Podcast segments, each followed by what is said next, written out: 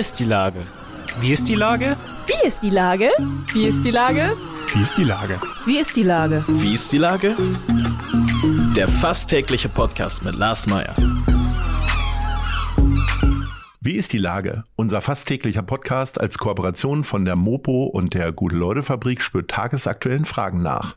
Mein Name ist Lars Meyer und ich rufe fast täglich gute Leute aus Hamburg an. Unser Werbepartner, der das diese Woche möglich macht, ist Meierlikör.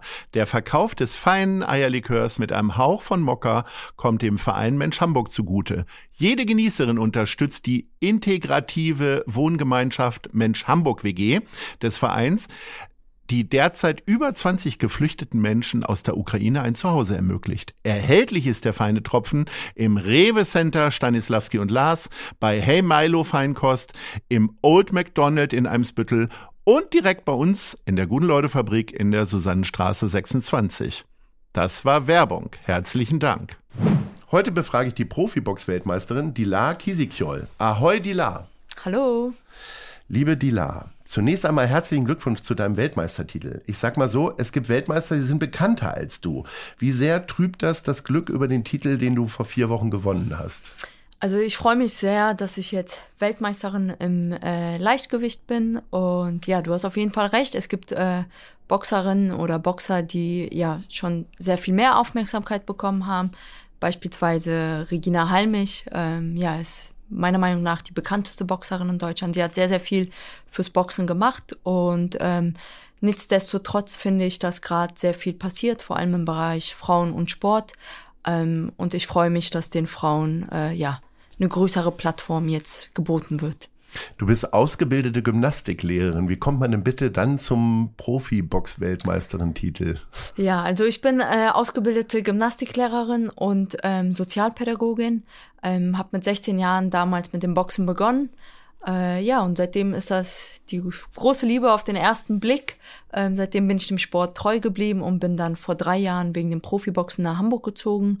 Lebe jetzt hier, habe insgesamt acht Profiboxkämpfe bestritten ähm, ja, und die Krönung war jetzt vor vier Wochen, als ich den Weltmeistertitel gewonnen habe. Und ich freue mich sehr, ähm, vor allem den auch für die Stadt Hamburg zu gewinnen und äh, möchte da einfach mit meiner Geschichte, mit dem, was ich mache, auch als Vorbild für andere Mädchen und Frauen dienen.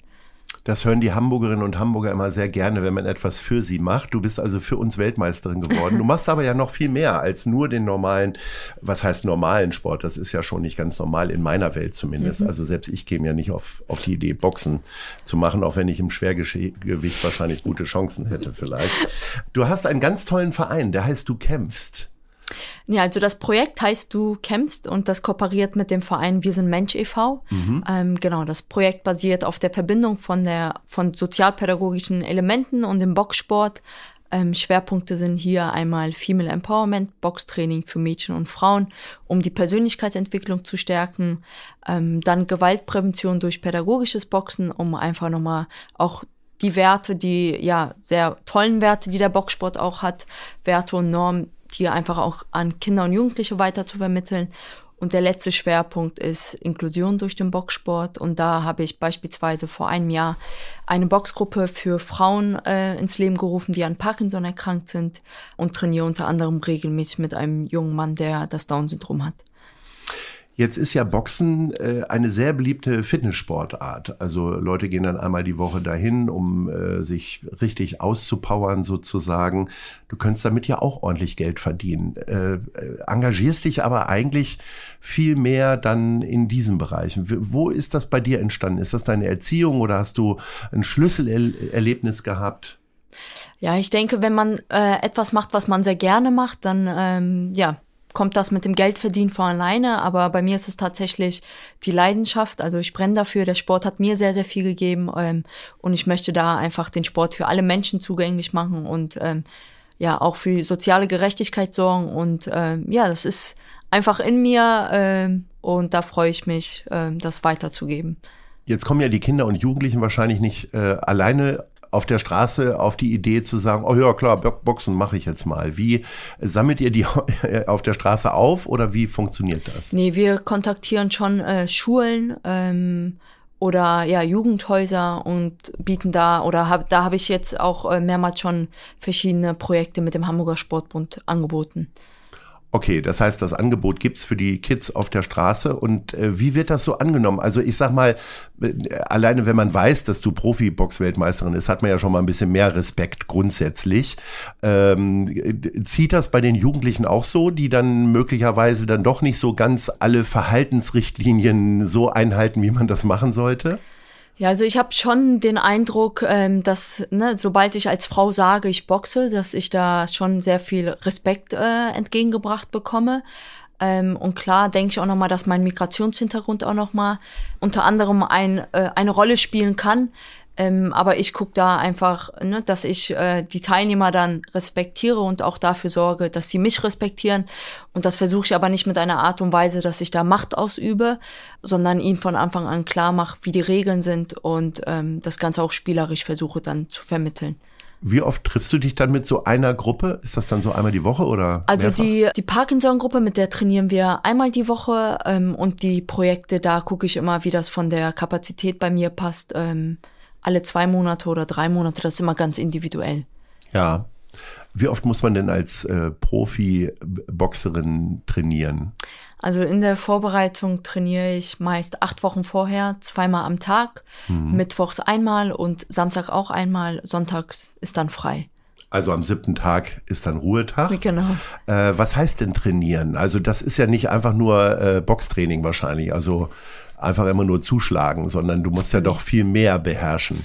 Ja, genau. Also der Boxsport ist tatsächlich, ähm, ja, also ist sehr, sehr vielseitig. Ähm, ist ja ein Sport, wo auch unglaublich viele Muskeln bewegt werden. Also ist ja nicht nur der Oberarm oder so. Ah, nee, nee. Also das, ne, ich kann mir vorstellen, dass wenn man das selber noch nie ausprobiert hat, man. Ähm, so wie ich. Ja, das holen wir bestimmt noch nach. Ich hoffe. Ähm, mhm. Ja, das Training ist sehr, sehr vielseitig. Also es wird viel im Bereich Kraft-Ausdauer gemacht, Schnelligkeit, Reaktionsfähigkeit, ähm, und da gucken, guckt mein Trainer dann immer ganz gezielt ähm, nach dem, also wir erstellen vor jeder Vorbereitung einen Plan und beispielsweise die letzten drei Wochen, da wird dann nochmal mehr Techniktraining gemacht. Ähm, Sparring wird absolviert, so dass man dann für den, äh, ja, für den Kampf topfit ist und da sozusagen dann, ja, in meinem Fall im letzten Kampf dann zehn Runden alles geben kann. So, jetzt hast du im äh, November den Titel errungen. Alle wie viele Monate kann man denn professionellen Kampf bestreiten? Also ähm, ja, man sollte schon viermal im Jahr boxen. Ähm, Einfach um äh, genügend Punkte zu sammeln ja, für die um Weltrangliste und genau, so weiter. Ja, mhm. also ich denke, der oder die Titelverteidigung wird äh, Ende März sein. Ähm, das ist jetzt so der Plan. Genau. Ich und ähm, das heißt, ähm, äh, nach dem Kampf ist dann fast schon wieder vor dem Kampf. Du hast dann eigentlich immer so alle vier Wochen, also für vier Wochen hast du Ruhe, aber da liegst du dann ja nicht auf dem Sofa und isst Chips, sondern äh, wie, wie, wie sieht dann dein Trainingsplan aus? Also ich habe tatsächlich jetzt nach dem Kampf habe ich wirklich mal äh, Chips gegessen. Ja, Ehrlich? Auch Chips gegessen. Ah, ja, ja, ja, ja, ja, also weil äh, ich habe ja im Super äh, im Leichtgewicht geboxt und hatte da einen Ernährungsplan, habe mich sehr strikt dran gehalten und da ist muss man einfach die Mitte finden zwischen äh, ja Anstrengung, Disziplin und dann auch mal belohnen, weil so macht ja. das Ganze Spaß. Ähm, und wir, aber da ist immer ganz wichtig, dass wir uns mit dem Trainer absprechen, gucken, ähm, ne, also, dass wir uns austauschen, wann wollen wir den nächsten Kampf machen, passt es, passt es nicht. Jetzt gerade habe ich meine Regenerationsphase ähm, und ja, es ist auch mal schön, etwas entspannter das Ganze anzugehen oder ähm, ja, mal eine andere Sportart auszuprobieren als das Boxen. Und ähm, was probierst du denn da aus? Ich meine, du bist ja eh schon von den Talenten und vom ja. Interesse sehr breit aufgestellt. Ja, was probiere ich aus? Also ich gehe dann äh, gerne auch mal schwimmen ähm, oder spiele Tennis und ähm, ja, da bin ich, wie gesagt, einfach offen, auch mal einfach was anderes auszuprobieren, als wirklich immer nur das Boxtraining dann zu machen. Und ich glaube einfach, dass diese Mischung das dann ausmacht. Ja. Hast du schon mal größere Verletzungen? Nee. Noch gar nicht. Nee. Und das schwingt auch toll, nie toll, mit, toll. Ne? dass man so denkt, oh, bitte nicht. Aber dann hat man ja schon verloren wahrscheinlich, ne? wenn man ja. die ganze Zeit Angst um die Nase hat. Ja, also ich glaube, jeder, der in den Boxring steigt, ähm, ist sich der, ja, ist sich dem Ganzen bewusst.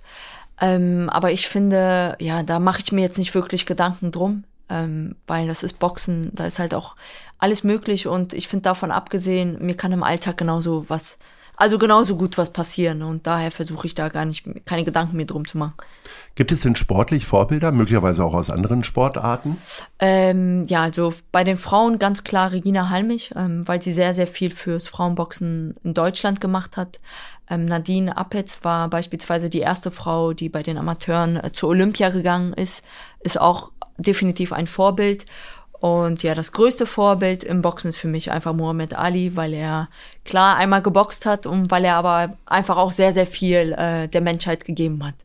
Das heißt, da hast du dich richtig reingelesen und Filme geguckt und so weiter. Ja. Gibt's ja auch einiges Ja. äh, anzuschauen. Ja.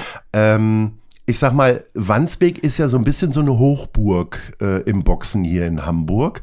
Äh, du wohnst in Ottensen. Warum? Ja. Weil das ist ja schon ein bisschen auseinander. Ja, aber ich trainiere in Alsterdorf aktuell. Ah, okay. Ähm, ich habe ist ja davor, noch weiter weg. Ich habe ja, ich habe davor in äh, Altona tatsächlich auch trainiert. Ja. Daher wohne ich in ähm, Ottensen und Ja. da muss ich aber auch zugeben, Ottensen gefällt mir sehr sehr gut, vor allem weil es so nah an der Elbe ist.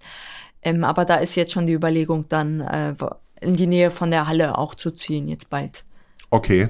Und du bist äh, mit öffentlichem Nahverkehr dann immer unterwegs Ja. oder äh, joggst du dann da schon hin Nee, um nee. den ersten äh, Trainingsanteil? Nee, nee, so weit ist es noch nicht. Also ich fahre damit. Du hast, ich bin auf Ottensen zu sprechen gekommen, weil du mir im äh, Ja. kurzen Vorgespräch erzählt hast, dass du in einer ungewöhnlichen WG wohnst. Erzähl mal. Ja, ich wohne äh, in einer WG. Wir sind ähm, drei Personen, ein Hund. Ähm, eine Mitbewohnerin ist 71 Jahre alt, die andere ist 28 Jahre alt. Ja, und es wird nie langweilig, macht ganz viel Spaß ähm, und ist auf jeden Fall abwechslungsreich. Und gibt's da so generationsübergreifende Gespräche mit der über 70-jährigen Dame oder lebt ihr so nebeneinander her und achtet nur darauf, dass wir das machen Treppenhaus schon sauber ist? viel. Nee, nee, nee. Also wir machen sehr viel miteinander. Ähm, die ältere Mitbewohnerin, die backt sehr gerne, kocht auch sehr gerne. Es ist eine familiäre Atmosphäre. Kriegt die deinen Ernährungsplan dann oder? Ah, nee, nee, nee, den kriegt sie nicht. Da koche ich tatsächlich selber dann äh, Ja. für mich und achte da gezielt drauf. Aber nee, ist auf jeden Fall eine sehr schöne Atmosphäre. Ähm, die andere Mi- Mitbewohnerin sagt manchmal, ja, ich, sie findet, dass unsere WG einer Patchwork-Familie ähnelt. Ähm, und das ist auf jeden Fall schon sehr lustig. Also hätte ich mir auch nicht äh, vorstellen können, dass das, dass ich mal mit, äh, ja, in so einer WG wohne, aber ist auf jeden Fall äh, spannend und nie langweilig. Unbedingt wie dein ganzes Leben. Äh, zum Abschluss würde ich gerne ähm, die Top 3 von dir hören und zwar, wo du gerne shoppen gehst, also Klamotten dir holst. Ja. Keine Boxklamotten, sondern wenn du mal ausgehst oder wie auch immer. Was ist denn Platz 3? Platz drei ist H&M. Ja. kennen wahrscheinlich einige. Ja, H&M äh, finde ich einfach, äh, ja, ist, ne, die haben sowohl eine Sportsachenabteilung Ui, ähm, als auch, ja, schicke Kleidung und da ist, wie gesagt, bin ich da eigentlich auch ganz einfach, das heißt einfach gestrickt, ähm, aber Die Klamotten sind einfach gestrickt. Ah, nee. ja, ja, wahrscheinlich. Der Spruch passt besser. So, und Platz Du zwei. bringst es auf den Punkt. Ähm, Platz zwei ist Tika Max. Okay. Tika Max, Tika Mhm. Max. Ähm, da finde ich einfach, ja, weil sie eine sehr, sehr große Auswahl haben, wobei es manchmal auch anstrengend ist, sich da Zu viel. Auswahl zu haben, ja. Ja. genau. Und Platz eins. Platz eins ist New Yorker. Okay. Oh, oh. Ja, okay. Das geht ja alles in die gleiche Richtung. Ja, wobei ich aber auch sagen muss, ähm, ich habe ja noch eine ältere Schwester und Ja. äh, bin ja noch ein Drilling und ähm, Ja, du hast zwei Ja. gleichaltrige Geschwister. ja, genau. Also weil Drillinge sind ja, also Zwillinge trifft man ja immer mal, aber ein Drilling, Ja. Ja wobei Güte. wir sind halt zwei Mädels, ein Junge. ja. Ähm, und da habe ich das Glück, dass meine Schwestern und ich, wir haben die Kleide, gleiche Kleidergröße. Ihr könnt immer lustig Ja. tauschen. Genau. Sehr und schön. Liebe Dila, ich äh, wünsche dir ganz, ganz viel Glück natürlich bei der Titelverteilung, aber auch noch viel mehr Kraft und Energie äh, für diese tolle Sache, die du da machst und äh, dass du einfach weiterhin auch Bock hast, äh, Leute zu unterstützen. Danke Ja, und Ahoi. Dank.